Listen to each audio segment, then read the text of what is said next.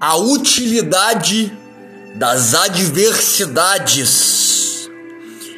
Bom é passarmos algumas vezes por aflições e contrariedades, porque frequentemente fazem o homem refletir, lembrando-lhe que vive no desterro e, portanto, não deve pôr sua esperança em coisa alguma deste mundo. Bom é encontrarmos às vezes contradições e que de nos façam conceito mal ou pouco favorável, ainda quando nossas obras e intenções sejam boas. Isso ordinariamente nos conduz à humildade e nos preserva da vanglória. Por que então mais depressa recorremos ao testemunho interior de Deus quando de fora somos vilipendiados e desacreditados pelos homens?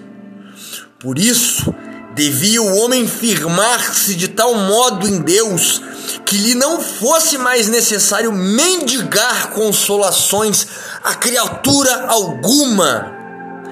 Estando o homem de boa vontade atribulado ou tentado, ou molestado por maus pensamentos, sente logo melhor a necessidade que tem de Deus, sem o qual não pode fazer bem algum.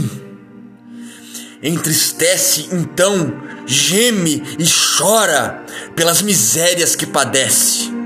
Pesa-lhe também o viver mais tempo e deseja que venha a morte levá-lo do corpo e uni-lo a Cristo. Então, compreende ainda que neste mundo não pode haver perfeita segurança nem paz completa. Livro A Imitação de Cristo, por Tomás de Kempis.